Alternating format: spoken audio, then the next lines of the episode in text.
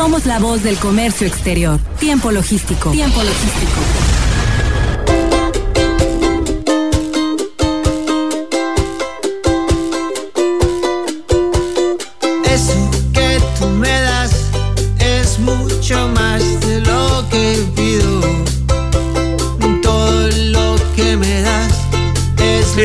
Muchísimas gracias por estar con nosotros arrancando un programa más en este eh, martes. Eh, pues aquí en Manzanillo, Colima, todavía soleado, a gusto. Todavía no empieza el calor como debe de ser, pero eh, ya no tarda, ya no tarda. Y empezando con temas nuevos, mi querido Raimundo, que esté en la mesa conmigo, maestro, bienvenido. Gracias Paco, ¿cómo estás? Y muy contento, estrenando tema de jarabe de palo, eso que tú me das, muy recomendable, búsquenlo en YouTube. Ahí está. Y bueno, pues muy contento que estamos aquí eh, en estos temas de comercio exterior, arrancando y estrenando TEMEC Logística, transporte y aduanas. y aduanas. Y bueno, diversas personalidades que se comunican con nosotros. Y bueno, vamos a aprovechar directamente el tiempo sobre la marcha. Vamos a decir quiénes van a participar el día de hoy. Y bueno, eh, tenemos al doctor Juan Ravindrana Cisneros García. Antes de que nos conteste, eh, para que todos ustedes sepan, él es rector del Centro Universitario de Estudios Jurídicos, Jurídicos el famoso CUEG. Él doc- es doctor en Derecho, eh, profesor de la Facultad de Derecho en la UNAM, autor de libros como El Derecho Aduanero Mexicano, de Editorial Porrúa. Procesos y procedimientos fiscales y aduaneros de Editorial CUEG. Eh, manual práctico y amparo indirecto contra el embargo de mercancías de Sencomex.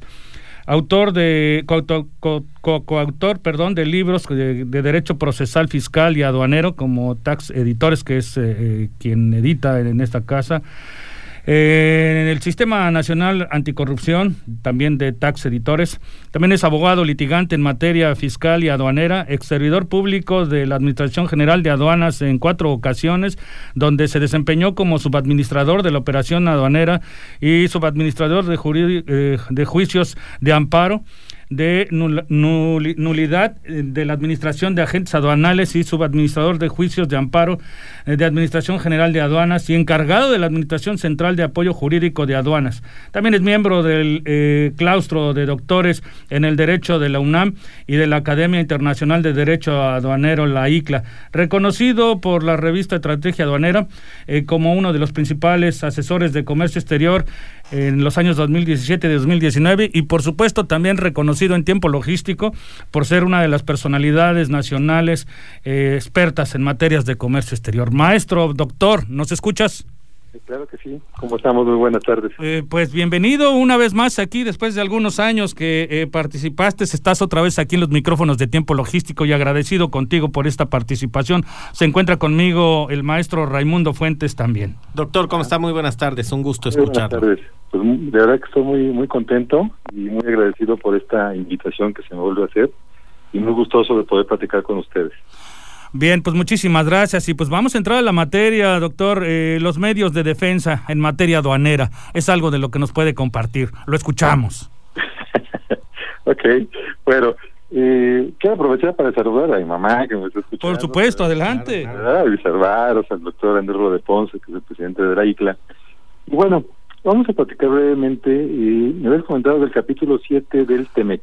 Correcto. Si quieres, si quieres hablamos de los medios de defensa, lo que tú gustes. ¿no? No, no, del capítulo siete, Adelante, doctor, el claro. capítulo 7, que es como estábamos. Ok, perfecto. Pues bueno, mira, eh, este capítulo 7 es muy interesante porque retoma precisamente lo que dice el acuerdo sobre facilitación de comercio de la OMC, ¿no? Que ya ves que entró en vigor para nuestro país, el mundo en el 2017. Es un acuerdo relativamente actual. Eh, realmente estamos apenas como que impregnándonos de, su espíritu. Y quiero comentar aquí que, por ejemplo, el 7.1, que habla de la facilitación del comercio, habla que las partes reafirman los derechos y obligaciones precisamente del acuerdo sobre facilitación de comercio de la OMC. Quiero comentarles que, bueno, pues el GATT, desde 1947 hasta el 94, pues se estima que cumplió con la misión de pues, reducir el tema de los aranceles, reducir las barreras arancelarias, eh, no arancelarias. Y aquí lo interesante está en que después de todo ello, se dieron cuenta que ahora el problema era con los gobiernos, ¿no? Con la burocracia, con el tema de que para un trámite tenías que presentar a lo mejor un documento dos, tres, cuatro, cinco, diez veces, ¿no? Para hacer un solo trámite. Entonces, eh, bajo esta premisa, lo que se pensó hacer es eh, precisamente calcular los tiempos de despacho y ver todo el tema de los trámites. Y es así que viene este acuerdo sobre facilitación de comercio de, de la OMC y lo que busca es precisamente pues facilitar todavía aún más el comercio. Doctor, eh, sobre este tema acaba de tocar una palabra muy importante que es la burocracia.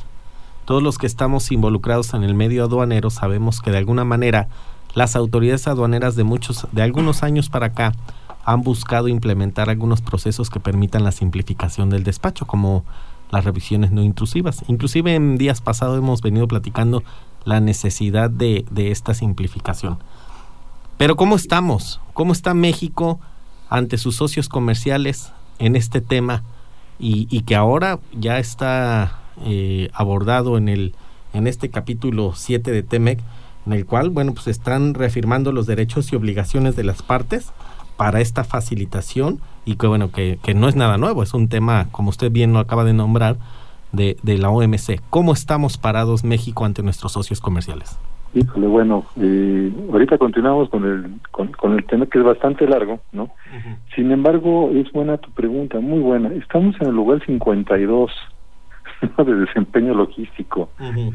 Muy atrasados. Nuestra BUSEM, como sabemos, es de 2011 Sí. Recuerdo en alguna reunión que fuimos ahí a, este, creo que fue, fue en, en, Panamá o en Roma, donde después de nosotros que fuimos a resolver nuestra ventanilla única de 2011, eh, siguió un alemán y dijo, híjole, es que nosotros esa ventanilla la tenemos desde el año de 1986. Sí. Con la tecnología de las computadoras de 1986, ¿no? Claro. Y luego el de Singapur, no, bueno, realmente hemos hecho grandes esfuerzos como país realmente para tratar de ajustarnos a todo el tema tecnológico. Ya sabemos que no pues, nos haya ocurrido, es algo que ya viene de la obligación internacional, pero sí lo que yo digo es que nos hace falta mucho por hacer, ¿no? Y sobre todo tener autoridades bien preparadas, ¿no? Muy conocedoras del tema, porque parece que hoy en día no no se aprecia el tema del conocimiento, ¿no? Y el enfoque jurídico que tenemos, todo lo que es ley aduanera, ley de comercio exterior, eh, de alguna manera permite esa visión de facilitación, porque hay, hay que recordar que hasta 2013 fue cuando se empezaron a tomar estes, estos temas. Sí, pues mira, eh, hay varias áreas de oportunidad. Evidentemente, armonizando el tema de la facilitación con el control. Sabemos que la aduana, bueno, su principal obligación pues, es el control aduanero. Pero en este en esta aparente eh, contradicción, digamos, de principios, pues está el tema de la gestión aduanera, ¿no? Del, precisamente todo lo que tiene que ver con los temas de inteligencia aduanera, uh -huh. gestión de riesgos, y es donde tenemos también que eh, afinar, ¿no? La puntería.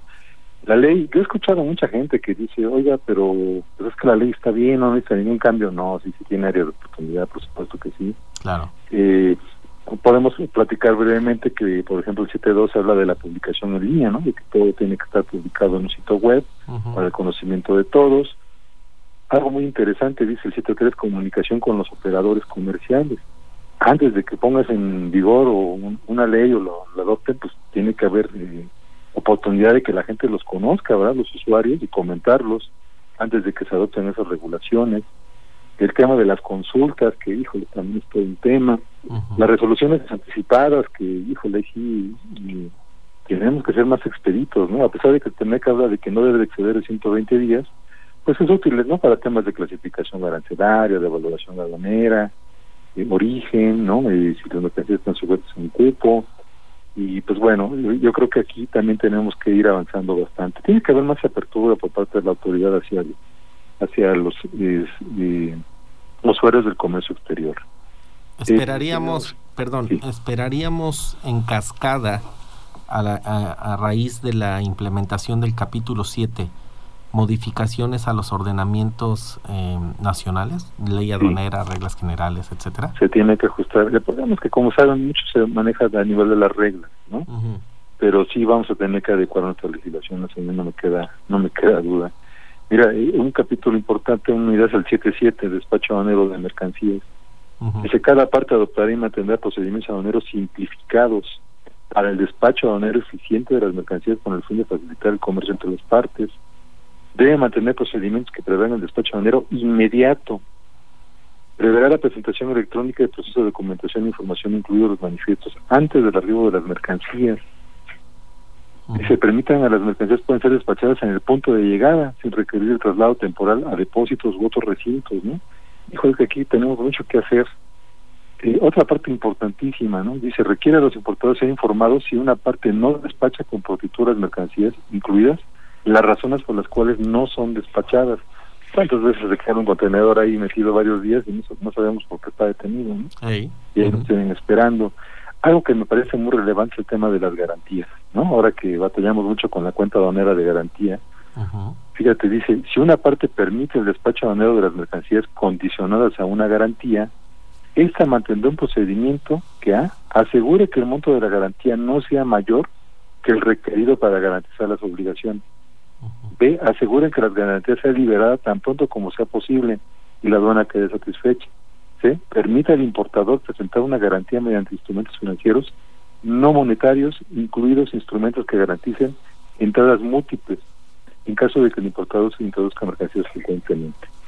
Y eh, bueno, eh, habrá que ver cómo, yo creo que sí va a haber algunos amparos ¿eh? con estos temas y se va a poner bastante interesante a ver qué es lo que sucede. Eh, hay un capítulo 7-8 que habla de envíos de entrega rápida, ¿no? De los 800 dólares para los Estados Unidos y hay una cantidad para México y para Canadá. Eh, uso de tecnologías de la información, que es obligatorio para las partes a fin de agilizar los procedimientos. Sistemas electrónicos de, de gestión de riesgos, ¿no? Dice, procura permitir que un importador a través de sus sistemas electrónicos corrija mediante una sola presentación múltiples declaraciones aduaneras de importación previamente enviadas a la parte cuando se refieren al mismo asunto. Ese tema de la autocorrección, y eso que causa mucho problema, bueno, pues aquí lo vamos a tener que poder eh, discutir.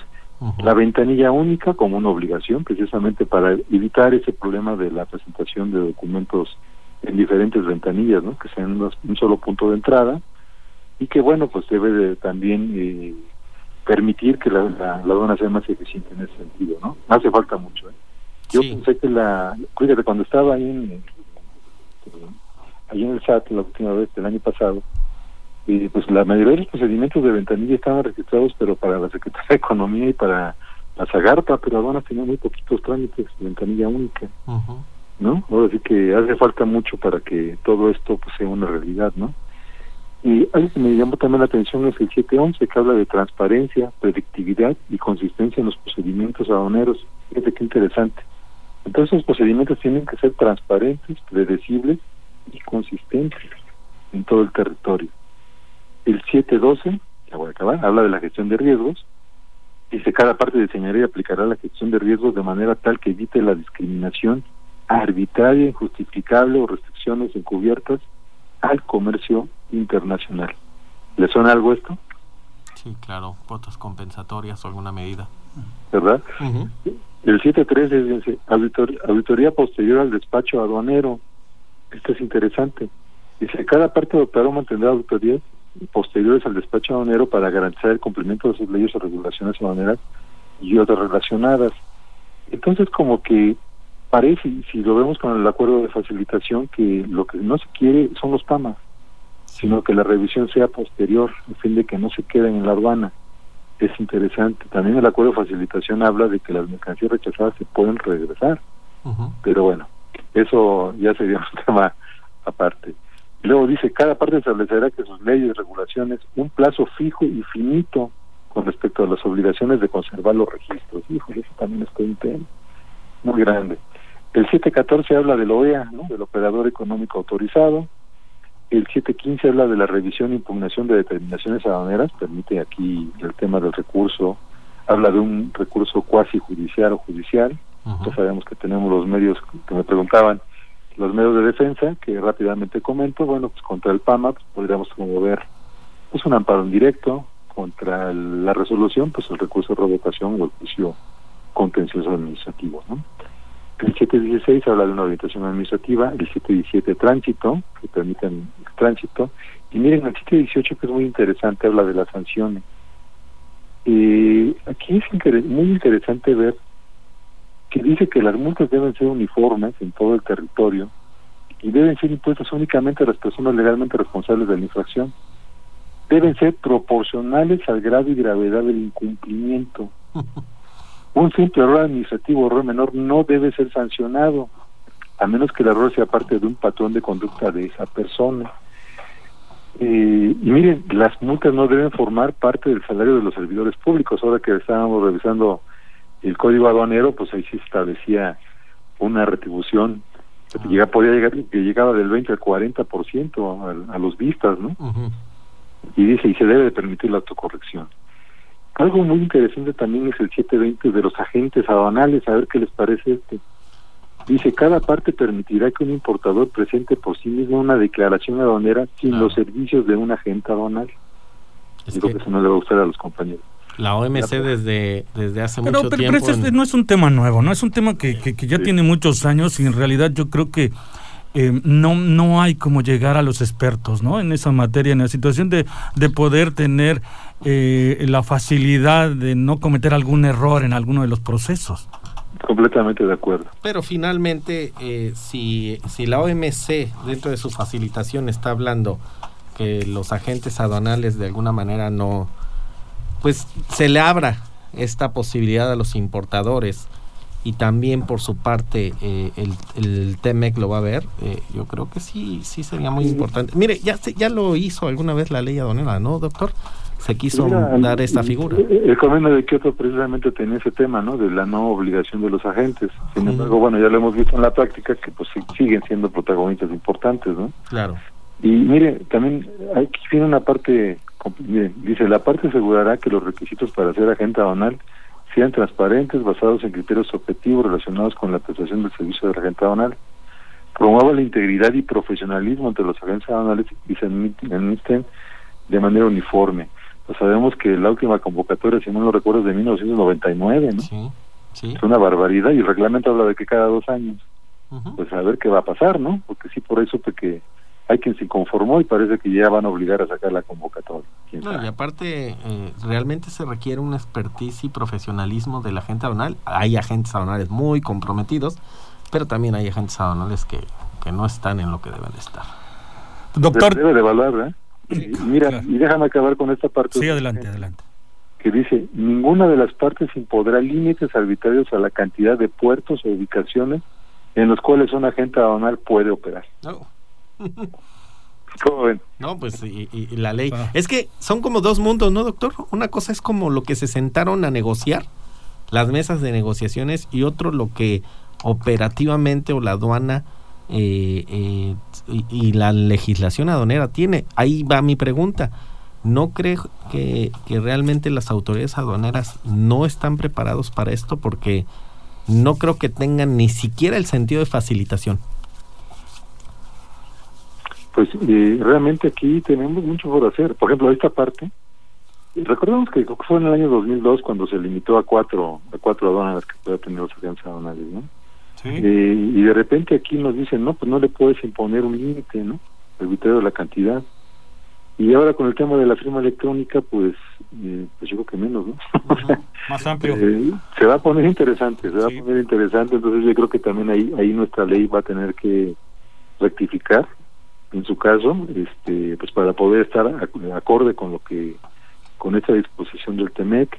Eh, pues ya para concluir la sección A, que me aporta nada más cuatro artículos, dice inspecciones fronterizas, sí. que las partes cooperarán entre sí según sea apropiado con el fin de facilitar el comercio, promoviendo procesamientos eficientes y efectivos, habla de la revisión conjunta y única, que también eso sí se estuvo trabajando el año pasado, protección a la información de los operadores comerciales, que no se difundan, iniciativas aduaneras para la facilitación de comercio y un comité de facilitación de comercio que debe estar compuesta por representantes gubernamentales de cada parte.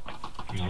Como sabemos, pues antes eran 22 artículos y ahora son ¿qué? 34, ¿no? Uh -huh. Es bastante largo, solamente platiqué del, del 7, ¿no? Así es. Eh, que habla del tema de facilitación y bueno, el tema aduanero pero sí tenemos mucho que hacer en esta disciplina definitivamente y sí tenemos que adecuar nuestra legislación a todo lo que a todo el contexto internacional. Doctor, pues lo invitamos para dentro de 15 días a que continuemos con esta charla, de verdad que tan interesante que usted nos puede compartir. Sí, con muchísimo gusto. La verdad es que es muy amplio esta parte, pero quise hacer lo más eh, resaltar lo más importante de esta de este capítulo. Sí, Doctor, pues muchísimas gracias. La verdad sí. es que nos deja un mensaje muy importante que es hay que ponernos a trabajar sobre la facilitación porque ya se firmó un tratado con este tema. Es correcto.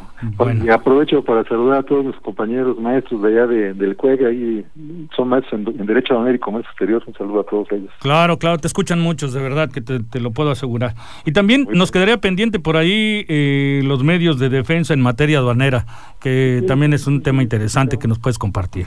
Fíjate que el amparo en directo muy poca gente lo maneja, pero es, es muy útil, sobre todo para cuando hay un PAMA o cuando hay una, eh, un, un inicio de procedimiento de eh, cancelación de patente de agente aduanero. Es interesante.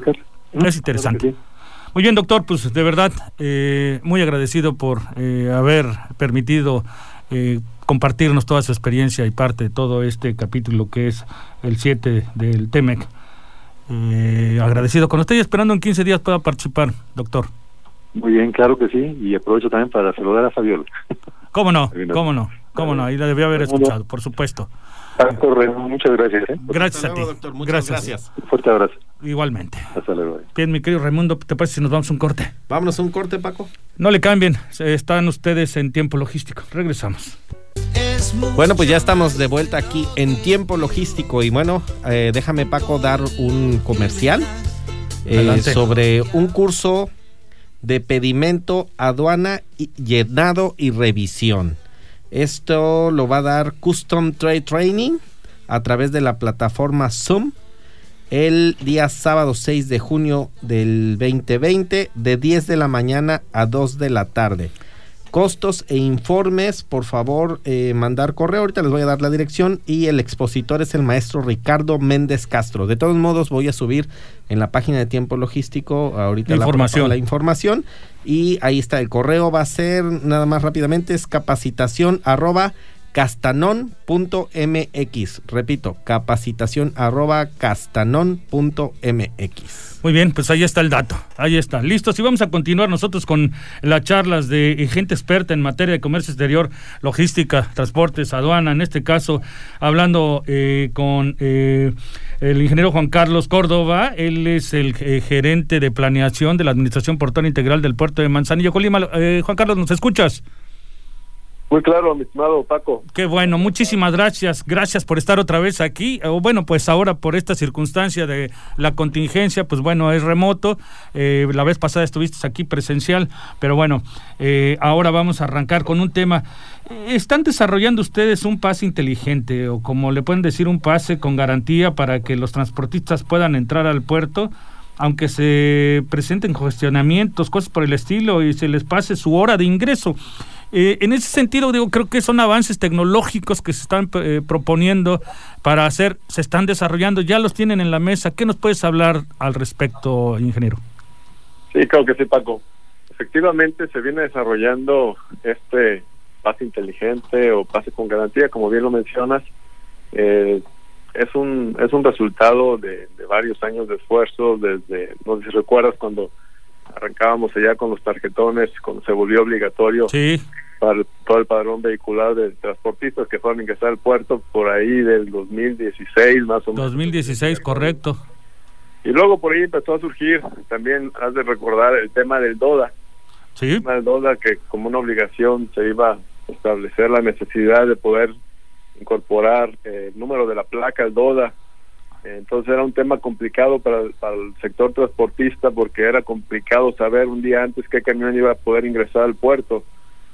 Entonces, de ahí se derivan algunos ejercicios, unos procedimientos que nos llevan a establecer un mecanismo que determina un pase de acceso, un pase de acceso que eh, iba a poder, se le iba a poder vincular un camión y un operador para poder ingresar al puerto y eh, derivado de ese pase de acceso también se iba a alim- alimentar este documento DODA.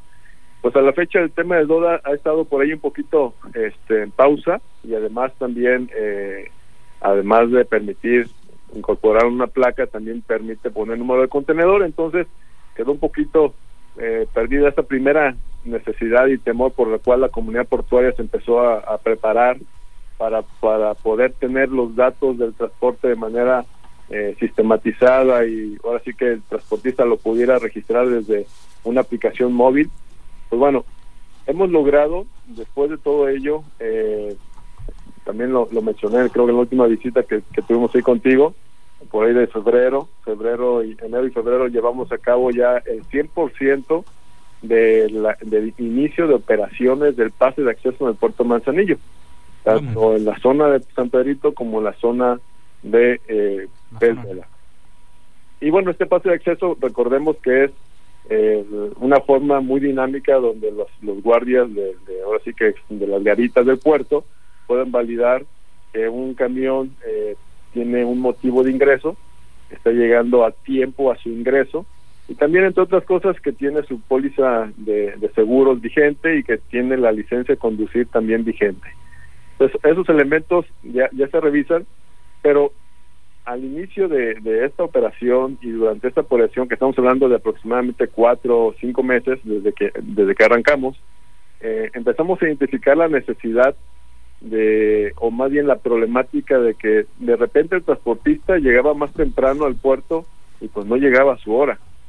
Entonces, pues ahora sí que el guardia le salía rojo cuando usaba su, su, equipo móvil y le decía, sabes que no puedes ingresar en este momento. Y tenían que hacer la maniobra, retirar el camión y darse la vuelta y volverse a formar y regresar hacia el puerto.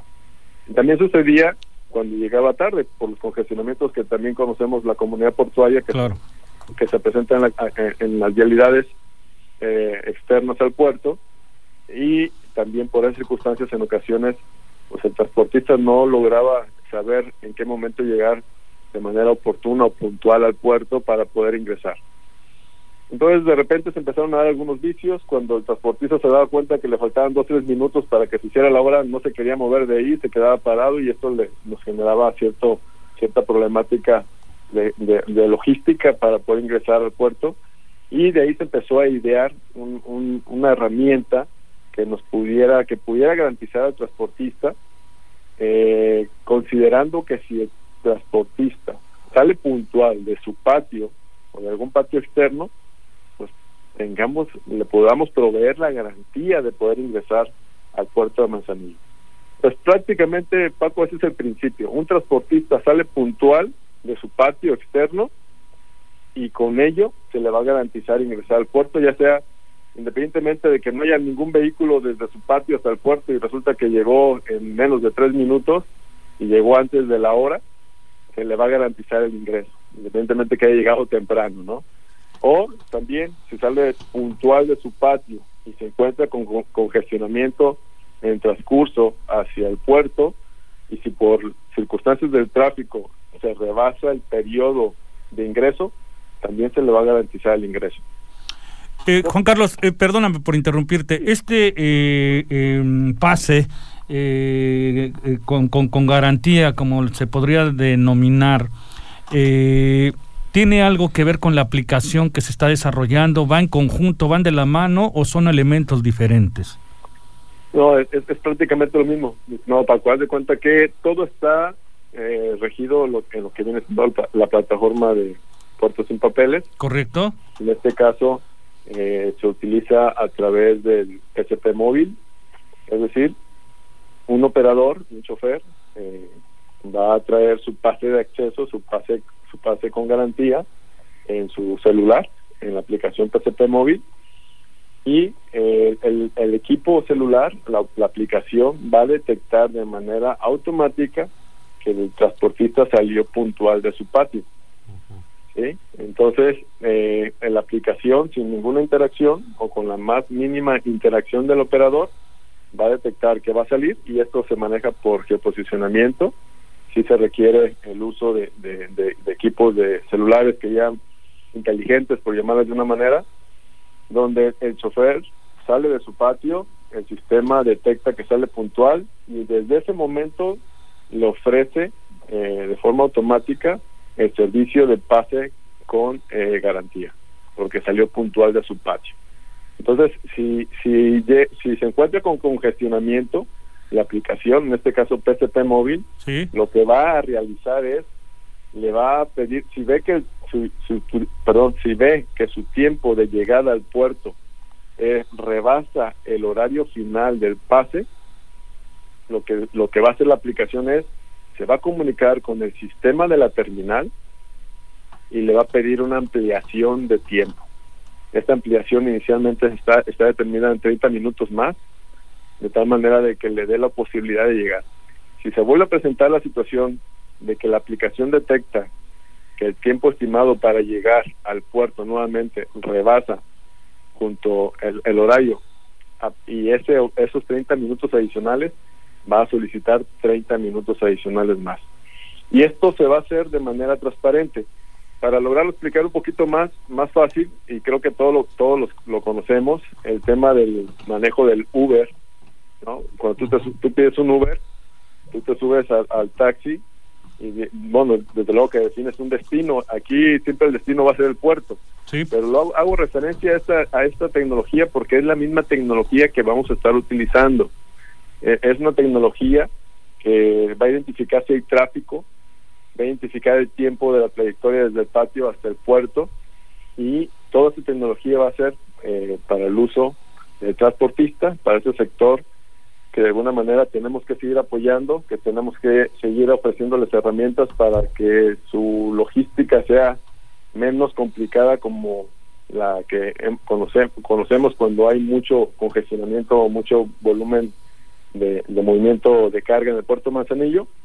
Y eh, prácticamente con esas herramientas similares a las de Uber, de manera eh, automática el equipo va a estar solicitando gestiones a las diferentes terminales para que desafíe el horario y que puedan llegar.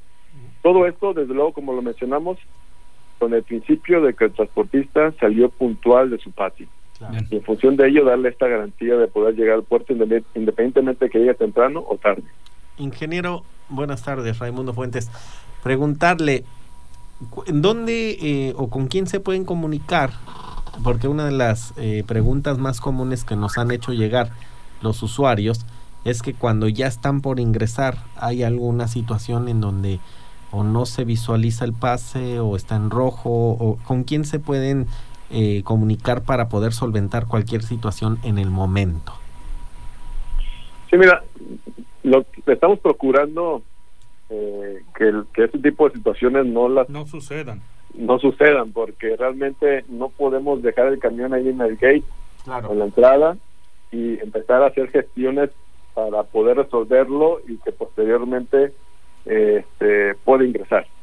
No se vuelve muy complicado tratar de resolver en esos momentos eh, por la amplitud ahorita de los horarios desde luego que la petición es que se retire el camión y iniciar lo que es el proceso de gestión, en este caso sería a los teléfonos de, aquí de Api Manzanillo, eh, 33 11 400, a las extensiones del padrón, y eh, ahí se buscaría buscar dar una solución a, lo que viene siendo eh, la, la, problemática que se pudiera estar presentando.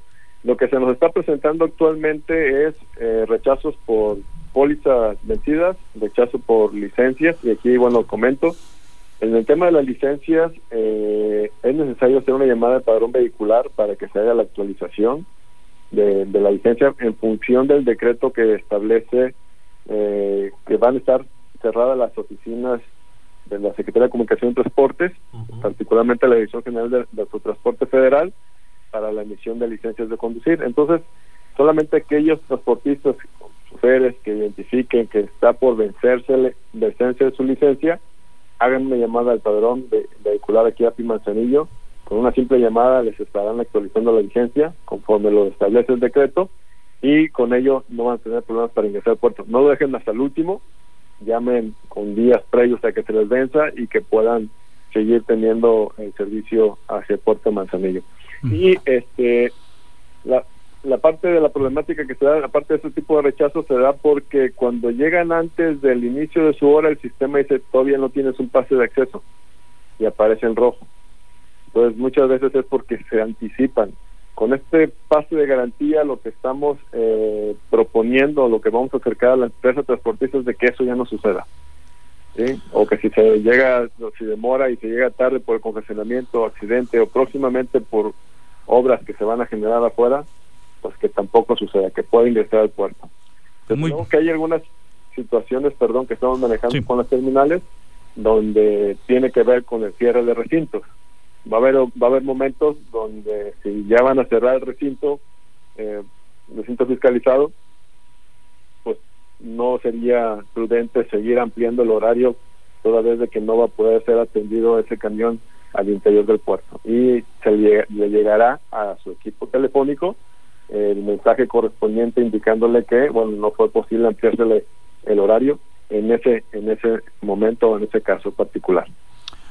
Pues muy bien, muy completa esta información, mi querido amigo. Este, eh, pues estaremos en contacto nuevamente contigo para que nos puedas dar antesala de cómo eh, pues ya estará funcionando en su totalidad pues esta tecnología que le están aplicando cada vez más a los procesos para la internación de las mercancías.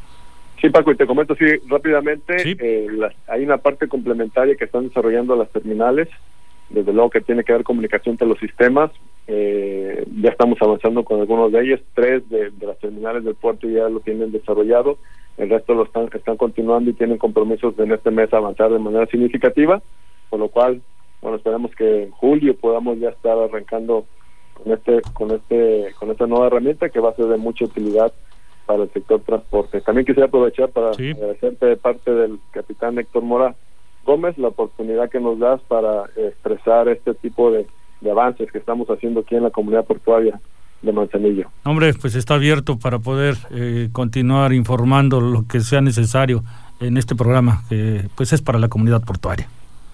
Agradecido contigo, ingeniero, de verdad, muchísimas gracias por tu participación. Muchas gracias.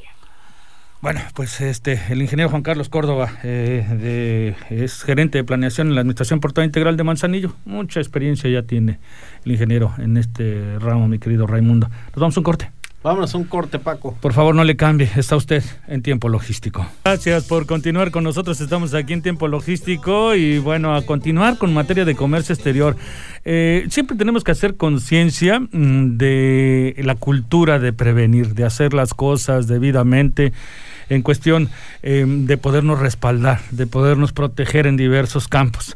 Y bueno, mi querido Raimundo, tenemos en la línea a Raúl Adame. ¿Te acuerdas? Raúl, ¿cómo estás, amigo? ¿Qué tal, Paco? Muy buenas tardes. Un saludo de parte de todos los que formamos Integroup, a ti y a tu auditorio, igualmente a, al buen Raimundo. ¿Cómo? ¿Qué pasó, Raúl? ¿Cómo estás? ¿Cómo no me voy a acordar si es el experto en temas de seguridad y de conciencia. Fíjate que algo muy importante que, que quería comentar es que no puedo creer que todavía haya gente que no tenga esa sensibilidad de asegurar sus cargas. Cuéntanos, Raúl. Bueno, pero independientemente de eso también, por supuesto, por supuesto, eso, eso es, como lo dije, es una cultura ya que tienen que hacerlo por prevención. No, ya, independientemente de la prevención, es un tema de saber que vas a gastar, no vas a gastar dinero en un imprevisto, ¿no? Pero hablando eh, de temas este, de actualidad, eh, ustedes como estando a la vanguardia en diversos temas de lo que es el aseguramiento, Raúl, eh, en esta contingencia, en esta circunstancia del COVID-19, en esa materia directamente, ¿qué nos puedes compartir para saber que contamos con Integro? Claro, mira, esta contingencia llegó a sensibilizarnos, nos dio una, una clara receta de, para darnos cuenta de la importancia de contar, para empezar con las medidas de remediación de los riesgos, pero además darnos cuenta que lo que menos pensábamos que pudiera suceder, hoy es un hecho, ¿no? Hoy las cosas que veíamos como inalcanzables, como por ejemplo el tema de que pues una buena parte del mundo se paralizara por el tema de una pandemia, pues lo veíamos en el tema de los riesgos como uno de los riesgos poco probables. Hoy, pues es justamente en el que estamos viviendo y la verdad es que nos ha dado pues la oportunidad, ¿no? Ya de sensibilizarnos de que es algo que sabemos es necesario y que además es con lo que vamos a estar viviendo, ¿no? Ahora los protocolos que habrá que cumplir que incluyen cosas tan básicas, inclusive hasta como con la barba y el bigote, ¿no? Este, la verdad es que sí hay hay mucho mucho que se puede hacer y ahora pues todo lo que ha sido el sector de seguros y fianzas que desde un principio fue determinado como una actividad esencial por obvias razones, ¿no? Todo lo que tiene que ver con el tema de los gastos médicos, o sea, cómo se ha venido eh, manejando, pues nosotros hemos estado todos los días muy al tanto y apoyando a todos estos clientes en el tema de la salud, pero obviamente no es lo único que se requiere, todas las demás actividades también esenciales como es el comercio exterior y sobre todo nuestros amigos transportistas, obviamente también han requerido del servicio y hemos estado totalmente trabajando con las medidas de seguridad, todo manejado a través de nuestros sistemas y a distancia, de tal manera en que hemos estado muy, muy conscientes de dar un excelente servicio. Sin embargo, pues el, el servicio o el excelente servicio, pues es lo mínimo que podemos hacer por nuestros clientes, ¿no? También en Intergroup estamos comprometidos con la labor de, de, otorgar estos beneficios y sobre todo pensando en que sean innovadores y además tratando de apoyar por este tema de la contingencia, buscando que sean gratuitos, es decir, dar valor a nuestros clientes o posibles clientes de tal manera en que no esté condicionado al, al pago, ¿no? Estamos buscando llevar a cabo acciones para poner al alcance de las personas eh, y sobre todo también de las empresas material de valor, pero no solamente como lo veníamos haciendo, ¿no? En términos de otorgar consultorías y servicios de manera eh, contratada, ¿no? Hoy estamos buscando generar valor, pero también de manera gratuita. También es como para generar conciencia y, saber también el que a veces la gente que no está acostumbrada a tener una inversión en seguros piensan que es un gasto fuerte y que bueno, no, apenas si me alcanza, ¿cómo voy a comprar un seguro? Pero finalmente, eh, a través de estas sesiones que ustedes van a compartir, eh, ¿se pueden informar ahí de todo esto? Sí, desde luego. Mira, estamos tratando de abarcar diferentes canales y uno de ellos es precisamente el programa de tiempo logístico. Eh, como ya lo, lo hicimos en alguna ocasión, estaremos viendo las o escuchando las cápsulas de Segutips de Integroup de tal manera en que al final del programa la escuchan ahí aprovechando de esto al final de este programa lo van a escuchar excelente bueno pues ahí se van a dar cuenta que lo que buscamos es generar valor informando y dando todo lo que nos nosotros tenemos como conocimiento para facilitar al, al público en su toma de decisiones sobre todo en lo que les va a ayudar a manejar mejor sus riesgos. Además, pues tener eh, información que les va a ayudar también para saber eh, cómo contratar mejor un seguro, cómo, cómo buscar tener un mejor esquema de aseguramiento, inclusive cómo identificar o localizar a un buen agente, ¿no? Bien. Muy bien, y, bueno, en materia de, eh, recapitulando, reorganizando eh, eh, el tema y la estructura de esta entrevista con relación a esto del COVID-19 y todos esos elementos que tú puedes sumar a través de pólizas, ahí estamos hablando de, de circunstancias que todos deben de tener conciencia ahorita de que puede venir un gasto imprevisto sin pensarlo. ¿Cómo estamos cubiertos ahí? Bueno, mira, eh, las aseguradoras han seguido teniendo pues los productos y, los servicios que de manera tradicional se han manejado, por ejemplo, con el seguro de, gastos médicos, ¿no? Pero derivado de esta contingencia, las aseguradoras han incrementado el apoyo. Han hecho patente que se trata de instituciones de apoyo, ¿no? Que están precisamente para dar respaldo en las circunstancias difíciles. Entonces, ahora sabiendo que, bueno, las situaciones se han complicado en términos económicos, han estado dando plazos extraordinarios de pago para sus pólizas. Además, están también otorgando descuentos especiales. Por ejemplo, en el caso de las pólizas de los tractocamiones, para nuestros amigos los transportistas, ¿sí? Tenemos, además de las campañas que ya existían y de los descuentos que además nosotros otorgábamos, igual como las de meses sin intereses, están además otorgando descuentos adicionales y evitando el recargo por el pago fraccionado, es decir, eh, puedes pagar tu póliza de manera semestral o trimestral sin tener que pagar ese eh, gasto adicional por el Claro, pues ya escuchaste en la entrevista, no sé si estabas pendiente en la, entrevista pasada con eh, el ingeniero Juan Carlos Córdoba de la Administración Portuaria Integral en Planeación, que justamente llegan a tener el regreso de algunas unidades por falta de la vigencia de una póliza. Sí, sí, sí, fíjate que definitivamente eh, esa parte es elemental, ¿no? Nuestros amigos transportistas pues requieren de tener su póliza no solo para estar protegido de ellos, sino que es un requisito indispensable para entrar al puerto, o obviamente pues por toda la responsabilidad que implica estar en un recinto donde están equipos de, de tanto valor, ¿no? Y además pues con la carga y todo esto. Y fíjate que en términos, hablando un poco de, de cómo ha eh, apoyado el tema del seguro en el caso del COVID, eh, hablando ya nada más de la parte del seguro, es decir, no, la las personas que se han atendido en el sector eh, público, tenemos eh, al último reporte que la Asociación Mexicana de Instituciones de Seguros nos hizo llegar, tenemos que las aseguradoras han pagado 605 millones de pesos en 1.351 casos de COVID.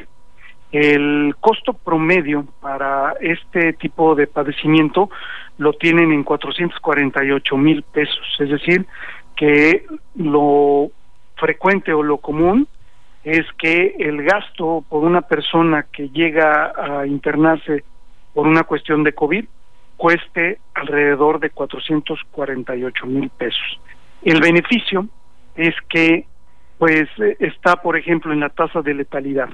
En la población en general, la letalidad es de un 11.2%, es decir, por cada 100 personas que, que llegan a tener este padecimiento, 11 alcanzan el tema de letalidad atendiéndose en eh, instituciones públicas. En, el, en la parte de, de la atención en instituciones privadas, la tasa es del 6%, es decir, viene casi por mitad. Esto pues es más o menos entendible ya que pues las instituciones públicas vienen operando de manera ya saturada sin aún tener esta pandemia, ¿no? Entonces, hoy el contar con este tipo de seguros pues es muy importante. Y un dato que es muy relevante también que nos hizo llegar la, la Asociación Mexicana de Instituciones de Seguros es que nosotros teníamos la idea de que solamente el tema de letalidad le estaba llegando a las personas de edades avanzadas, ¿no? Pero eh, hoy tenemos el dato que el 50% más o menos de las personas que están en esta tasa de letalidad están en los grupos de entre 30 y 59 años. Entonces, eh, si creemos que por estar jóvenes no necesitamos el seguro, creo que por ahí lo que necesitamos es una buena eh, asesoramiento, ¿no? Un buen asesoramiento para saber que sí lo requerimos, ¿no? ¿Cuándo nos vemos, hermano? Fíjate que eh, estamos ahorita precisamente trabajando eh, ya un poco más masivo, hemos tenido mucho éxito en el tema de los gastos médicos y sobre todo en otro producto que, que es muy innovador porque es un complemento al, al seguro de gastos médicos aun cuando tú te atiendas, por ejemplo, en una institución pública o que tengas un seguro de gastos médicos, es un seguro que te da una indemnización por cada día de hospitalización. Y es muy interesante porque el costo de este seguro no depende de la edad del contratante. No maneja un deducible, no maneja un coaseguro. Es decir, tú puedes contratar que te den una indemnización al día, por ejemplo, de mil pesos y tú no vas a pagar un deducible ni un coaseguro y si lo contrata un muchacho de 20 años o un muchachote de 45 años, pues va a costar exactamente lo mismo la, la póliza, ¿no? Qué interesante, ¿eh?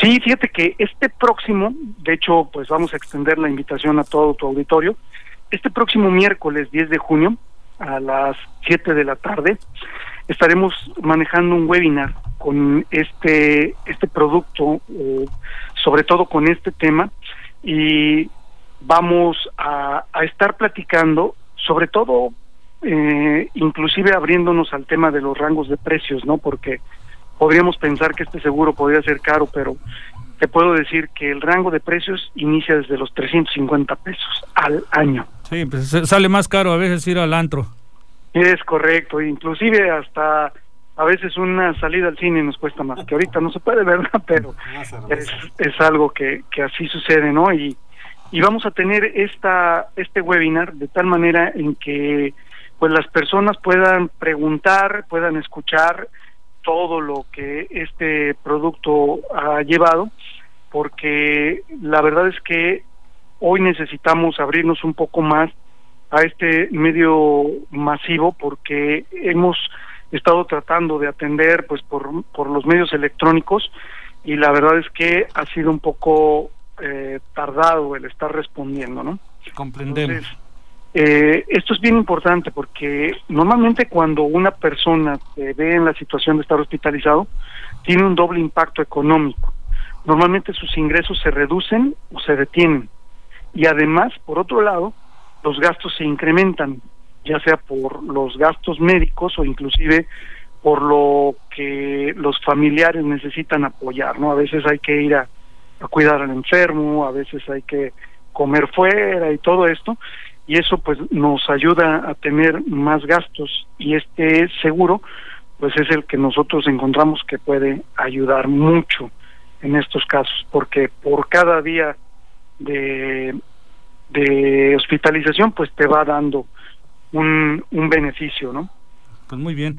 Raúl, pues de verdad bien agradecido contigo por esta comunicación que tuviste el día de hoy, agradecido porque nos hayas llamado para participar y compartirnos toda esta información que de verdad que vale oro en estos momentos y siempre para la seguridad de todas las personas. Claro que sí. Pues mira, eh, ahora lo que necesitarían es saber, ¿Sí? pues, este, cómo hacerle para conectarse a este webinar. Claro, adelante, sí. Eh, solamente hay que mandar un mensaje de WhatsApp eh, indicando su nombre. El, el número del WhatsApp es el 314 353 0037. Ahí les vamos a hacer llegar las ligas para conectarse ya sea vía Facebook o vía YouTube. Eh, va a estar muy interesante porque además, como sabemos que pues dentro de, de esta comunidad hay bastantes transportistas, logísticas y, y gente de, de agencias aduanales, vamos a regalar 10 seguros de contenedores. Ah, qué interesante. sí, vamos a regalar 10 seguros para los primeros que se conecten a nuestro webinar. También vamos a rifar algunas de estas pólizas y algo innovador que vamos a estar haciendo es otorgar algunas pruebas gratis de algunos otros productos que ahí en ese webinar vamos a, a estar este, explicando, ¿no? Correcto.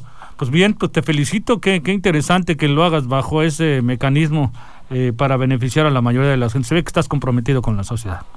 Claro que sí, pues ahí es donde vamos a estar, pues, dándole mucha fuerza y, y hemos uh, ahora trabajado también eh, formando un nuevo concepto que le estamos llamando la Academia Integrup. Este concepto pues ha surgido de darnos cuenta que, que está, hemos estado formando una comunidad, ¿no? Eh, hemos com comenzado a darnos cuenta ya a través de del tiempo que hemos podido hacer conexiones entre nuestros propios clientes, ¿no? Bien. Hoy con esta nueva situación en la que se requiere tener nuevos protocolos establecidos y todo, pues varios clientes nos han estado preguntando por qué proveedores, por ejemplo, de transporte. ¿Qué te parece si, si en la siguiente en la siguiente intervención nos platicas bien con relación a esta academia? Que me van a surgir, me surgieron preguntas, dudas y un chorro de cosas. Eh, claro, de, claro. Porque desafortunadamente se nos acaba el tiempo, se nos va volando.